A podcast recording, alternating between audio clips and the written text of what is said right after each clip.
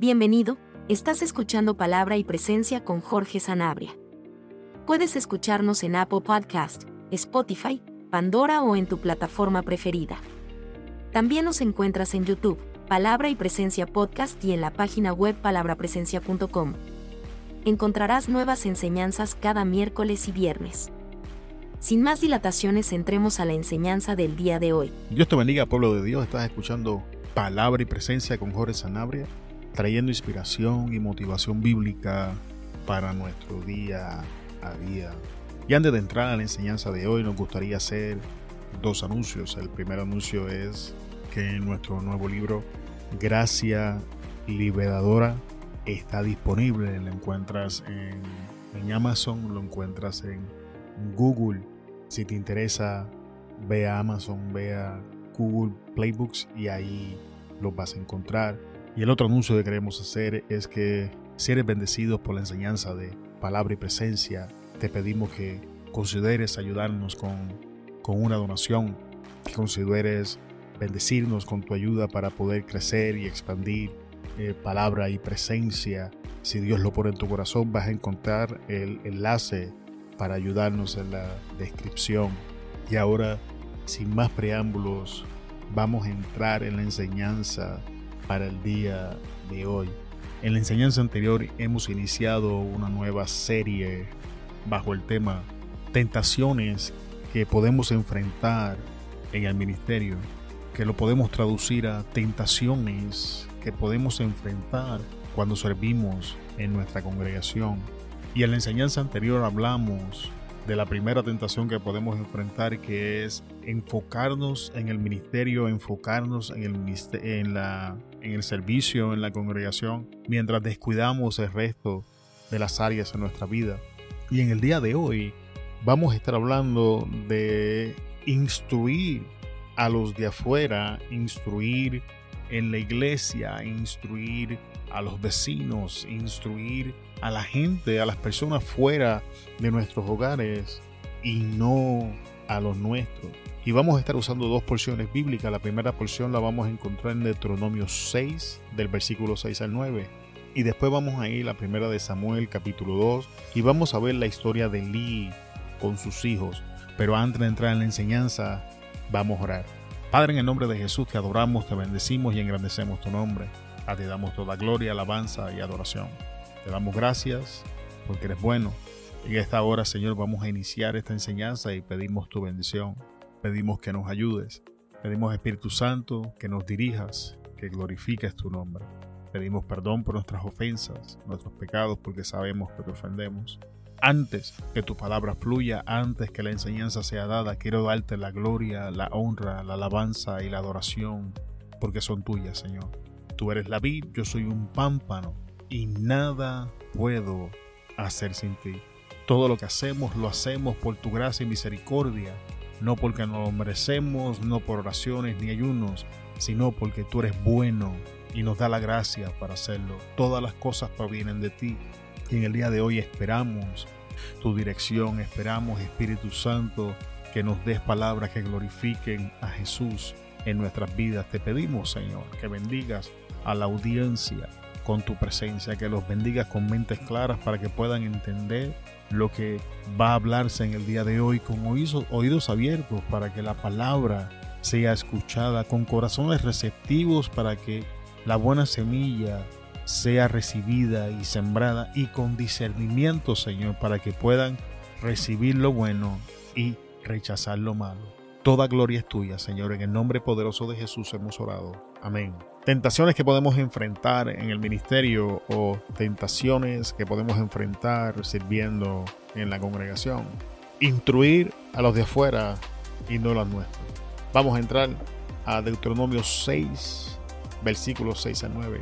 Y estas palabras que yo te mando hoy estarán sobre tu corazón y las repetirás a tus hijos, y hablarás de ella estando en tu casa y andando por el camino, y al acostarte y cuando te levantes, y las atarás como una señal en tu mano, y estarán como frontales entre tus ojos, y las escribirás en los postes de tu casa y en tus puertas. Y esta escritura, amado hermano, es esencial para nosotros los creyentes.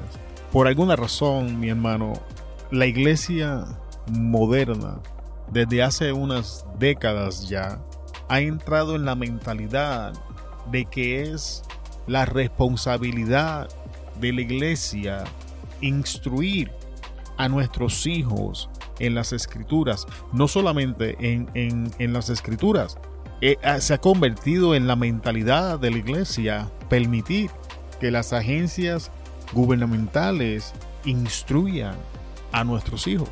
Paul Watchell, de hecho, creo que dice que le entregamos nuestros hijos a César y después nos sorprendemos porque regresan siendo paganos. Porque nunca ha sido el modelo de Dios que ningún tipo de agencia instruya a nuestros hijos. Está muy bien que nuestros, que nuestros hijos vayan a la escuela y estudien ciencia, matemática, historia. E, eso está muy bien porque nuestros hijos tienen que prepararse y, si tenemos la capacidad y el tiempo para hacer homeschooling, mucho mejor. Pero la realidad es que nuestros hijos no pueden ser analfabetas, hay que enviarlos a la escuela, a que se preparen, a que hagan su, progreso académico, a que ellos puedan prepararse y hacerse de una profesión. Sin embargo, tenemos que entender que ese hogar el que es responsable de traer la institución, la instrucción bíblica, de establecer los estándares morales y éticos en nuestros hijos, no es la responsabilidad de la iglesia, no es la responsabilidad del gobierno y nunca la ha sido y nunca la será. Y, y ha sido el error, y estoy hablando de la iglesia, pero de la sociedad en general, ha sido el error de nosotros los creyentes permitir que instituciones externas establezcan los valores morales y éticos a nuestros hijos. Ha sido nuestro error comenzar a enseñar en nuestras congregaciones, comenzar a predicar desde nuestros altares, irnos a las esquinas y evangelizar mientras no le presentamos estas verdades y realidades a los que viven con nosotros y a nuestras familias y a nuestros círculos cercanos. Amado hermano, y eso ha probado ser fatal. Por eso tenemos hijos de pastores que, ahora, que, que, no creen en Dios, que viven en el pecado, hijos de, personas dentro de la iglesia que se entregan en su totalidad a, la mundanidad, a la mundanidad, que son influenciados y seducidos por falta de instrucción bíblica en el hogar. Y la Biblia es clara y establece Deuteronomio 6, versículo 6 nos dice, y estas palabras que yo te mando hoy, en el caso del texto, estaba hablando de la ley, en el caso de nosotros está hablando de las escrituras estarán sobre tu corazón. Ya hemos dicho esto antes, lo vamos a repetir en el día de hoy. El concepto corazón hebreo incluye la mente y el corazón como tal. Así que las palabras que yo te mando, así que las escrituras estarán en tu mente y en tu corazón y las repetirás a tus hijos. Se las enseñarás a tus hijos el proverbista enseñaba, instruye al niño en su camino y aun cuando fuese viejo no se apartará de él. Y hablarás de ellas estando en tu casa. Nota que no dice hablarás de ellas en la sinagoga, hablarás de ella en la iglesia, hablarás de ella en la esquina, hablarás de ella en la escuela. Todo eso es bueno, pero donde todo da inicio es en el hogar. Hablarás de ella en tu casa. Tengo que preguntar, amado hermano, ¿cuándo fue la última vez que usted se sentó e hizo un devocional en su casa? ¿Cuándo fue la última vez que usted se sentó e instruyó a sus hijos? ¿Cuándo fue la última vez que se sentó y estudió la palabra? Ese es el mandato bíblico, amado hermano. Y ningún servicio en la iglesia, ningún ministerio en la congregación nos desengancha de nuestra responsabilidad bíblica. Hombre que me escuchas en el día de hoy, eres responsable de levantarte en tu casa y ejercer estas cosas. Mujer que me escuchas, si en este caso tú eres quien tiene más conocimiento bíblico con tu esposo, perfecto, no hay problema, siéntese, hablen y los dos juntos hagan esto pasar en su casa. La familia es la institución central de la sociedad, amado hermano. En vez de continuar tratando de hacer cambios en la sociedad, vamos a tomar un paso hacia atrás y vamos a seguir el modelo bíblico. Porque estoy convencido que si seguimos el modelo bíblico en los próximos años vamos a crear impacto en la sociedad. Porque si nosotros como familia los millones de personas que profesan ser creyentes nos sentamos a enseñarle a nuestros hijos valores éticos, valores morales cristianos y las escrituras en nuestros hogares, una nueva generación de creyentes con una fundación sólida y estable en el Evangelio se va a levantar y esa generación va a ser más difícil de mover. Pero todo comienza con nosotros hoy y comenzar a sentarnos con nuestros hogares. No te estoy diciendo que dejes de predicar el Evangelio, no te estoy diciendo que dejes de pararte en la esquina, no te estoy diciendo que dejes de enseñar en la iglesia. Lo que te estoy diciendo es que hagas eso y al mismo tiempo saques tiempo para enseñarle a los tuyos en el hogar. Y me gustaría enseñarte qué sucede cuando no lo hacemos. Y no voy a profundizar mucho en Primera de Samuel capítulo 2 porque estaríamos aquí largo tiempo. Pero déjame enseñarte las consecuencias. Primera de Samuel 2.12 dice, los hijos de Eli eran hombres impíos y no tenían conocimiento de Jehová. Voy a leer de nuevo, los hijos de Eli. Elí era el sumo sacerdote en el momento. Eran hombres impíos y no tenían conocimiento de Jehová. Mira el escenario que la Biblia nos está presentando. Elí era el sumo sacerdote. Elí estaba encargado del templo. Sin embargo, sus hijos, aun cuando estaban ejerciendo el sacerdocio, la Biblia se encarga y nos dice que eran hombres impíos y que no tenían conocimiento de Dios. Y hemos dicho que la palabra conocer no es simplemente conocimiento intelectual, sino que habla de intimidad. La, Biblia no, no, no, es que está diciendo que ellos no tenían conocimiento intelectual de lo que estaban haciendo. Ellos ejercían sus funciones, así que sabían cómo correr el ministerio, sabían lo que estaban haciendo. El problema era que no tenían intimidad con Dios. ¿Por qué? Porque eran, eran impíos, por cuanto eran impíos su intimidad estaba con el pecado. ¿Y qué sucede? Que sus hijos estaban obrando mal dentro de la congregación. Y entonces Elí amaba a sus hijos. Sin embargo, un concepto que en el día de hoy es muy mal interpretado es disciplina. La persona, la, la, sociedad por alguna razón ha asociado la disciplina con maltrato y abuso. Sin embargo, amado hermano, mira este ejemplo bíblico donde amar sin disciplina lleva al libertinaje y al abuso de la gracia. Primera de Samuel 2, 22 al 25. Pero Elí era muy viejo. Escucha, y oía de todo lo que sus hijos hacían con todo Israel y cómo dormían con las mujeres que velaban a la puerta del tabernáculo de reunión. Y les dijo, ¿por qué hacéis cosas semejantes? Porque yo oigo de todo este pueblo vuestros malos procederes. No, hijos míos, porque no es buena fama la que oigo pues hacéis pecar al pueblo de Jehová. Elí los está reprendiendo, pero Elí no está estableciendo ninguna disciplina sobre ellos. Elí sabía lo que estaban haciendo. Elí amaba a sus hijos. Y por la falta de disciplina, los hijos estaban pecando dentro. Estaban contaminando los sacrificios. Estaban fornicando dentro del tabernáculo. Cualquier parecido a la realidad de hoy es pura coincidencia. Y todavía en 1 Samuel 2.25, otra reprensión sin ninguna disciplina ni ninguna consecuencia. Si pecar el hombre contra el hombre, los jueces lo juzgarán. Mas si alguno pecare contra Jehová, ¿quién rogará por él? Pero sin embargo escucha la cláusula bíblica. Pero ellos no oyeron la voz de su padre, porque Jehová había resuelto hacerlo morir. ¿Por cuánto no hubo disciplina, por cuanto no fueron removidos del oficio que estaban ejerciendo, por cuanto no hubo consecuencias por el pecado en la vida de estos dos hombres. Ahora Dios toma la decisión de que Él iba a hacer algo al respecto. ¿Qué consecuencias trajo esto para Elí? Primera de Samuel 2 del 29 al 30.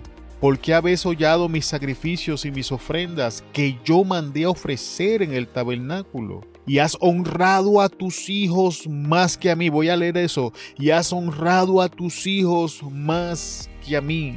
Escucha la narrativa de Dios en estos textos. ¿Por qué has hollado mis sacrificios y mis ofrendas? ¿Por qué has tenido en poco lo que yo he instituido en la congregación? Las cosas que Él mandó hacer en el tabernáculo. Pues cuando no establecemos disciplina, cuando no le enseñamos a los nuestros en el hogar y les permitimos que se comporten como quieren en la congregación y en la forma en la que ellos viven, estamos honrando más a nuestros hijos que al Dios que decimos servirle. Y quiero decirte que esto siempre va a traer, siempre va a traer consecuencias. Mira lo que sigue. Y has honrado a tus hijos más que a mí engordándolos de lo principal de todas las ofrendas de mi pueblo Israel, que era lo que ellos hacían. Ellos escogían lo mejor antes de hacer el sacrificio. Por tanto, Jehová el Dios de Israel dice, yo había dicho que tu casa y la casa de tu padre andarían delante de mí perpetuamente, mas ahora ha dicho Jehová, nunca yo te haga, porque honraré a los que me honran y los que me desprecien serán tenidos en poco. Y si usted continúa leyendo la historia y los versículos, Dios determina juicios sobre Elí, son removidos del sacerdocio, porque después de aquí es donde Dios levanta a Samuel, y los dos hijos de Elí mueren en un mismo día. Y Elí cuando escucha la, la noticia cae para atrás y se rompe el cuello y muere también. ¿Cuál fue el pecado de Elí? Uno, estamos leyendo que Elí ejerció su posición no hay ninguna otra falta en Elí, por lo menos la, historia bíblica no, no, no, nos las ofrece. Así que Elí hizo su posición con integridad. Elí fue juzgado por las acciones de sus hijos.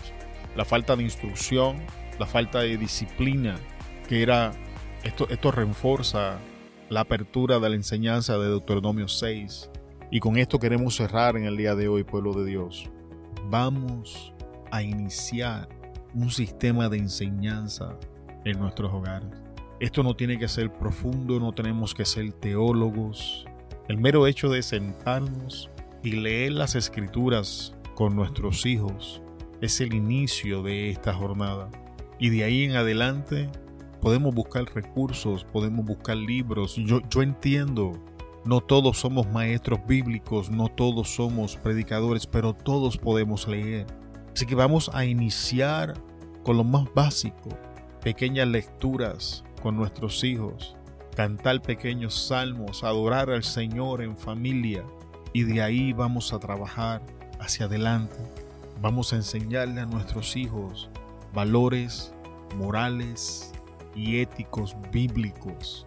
Vamos a preparar un fundamento sólido, estable, inconmovible donde nuestros hijos puedan edificar sus vidas. Vamos a enseñarle a nuestros hijos que el pecado tiene consecuencias, que la gracia no es una excusa para vivir en maldad. Y lo más importante, amado hermano, no caigamos en la tentación de predicarle y enseñarle y evangelizar miles de personas en nuestra vida y no evangelizar a aquellos que viven con nosotros. Te damos muchas gracias por haber estado con nosotros hasta el final de la enseñanza en el día de hoy. Te bendecimos en el nombre poderoso de Jesús. Se despide de ustedes Jorge Sanabria de Palabra y Presencia. Te esperamos en la próxima enseñanza donde vamos a estar hablando de la próxima tentación que es trabajar para Dios descuidando nuestra relación con Él. Una vez más, te bendecimos en el nombre poderoso de Jesús. Se despide de ustedes Jorge Sanabria de Palabra y Presencia. Hasta luego. Muchas gracias por escucharnos en el día de hoy. Esperamos que la enseñanza haya bendecido tu vida. Antes de despedirnos, queremos pedirte que consideres compartir la enseñanza y te suscribas al podcast, que nos ayudes a alcanzar más personas con la palabra que nos ha sido dada. Te bendecimos en el nombre de Jesús y te esperamos en la próxima enseñanza. Hasta luego.